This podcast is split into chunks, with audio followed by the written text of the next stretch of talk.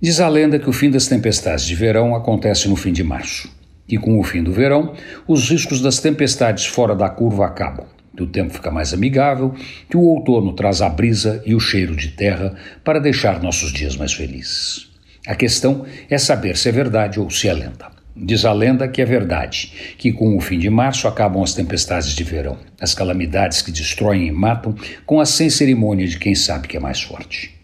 O Brasil teve um verão complicado. As tempestades entraram com força total e passaram por cima da Bahia, Minas Gerais, São Paulo e deram bis em Petrópolis, para depois espalharem por outras áreas, levando morte e destruição para quem não tem nada com isso.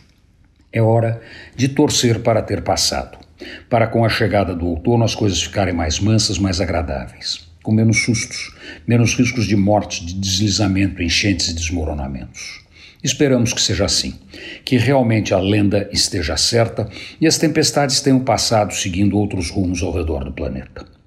Não tem razão para sofrer mais do que já sofremos. Ainda mais sabendo que os governos não farão nada para melhorar a vida de quem levou a pancada de estar no rumo da tempestade.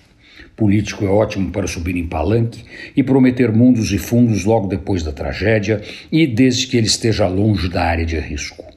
Mas passa uma semana, 15 dias, e eles misteriosamente esquecem. É como se não tivesse nada com isso. Nem as verbas já destinadas para melhorar as áreas de risco eles usam. Fico dito pelo não dito. É por isso que eu torço para a lenda ser verdade e as tempestades de verão terem ido embora. Chega de coisa ruim. A vida já é difícil como é. Antônio Penteado Mendonça para a Rádio Dourado e crônicasdacidade.com.br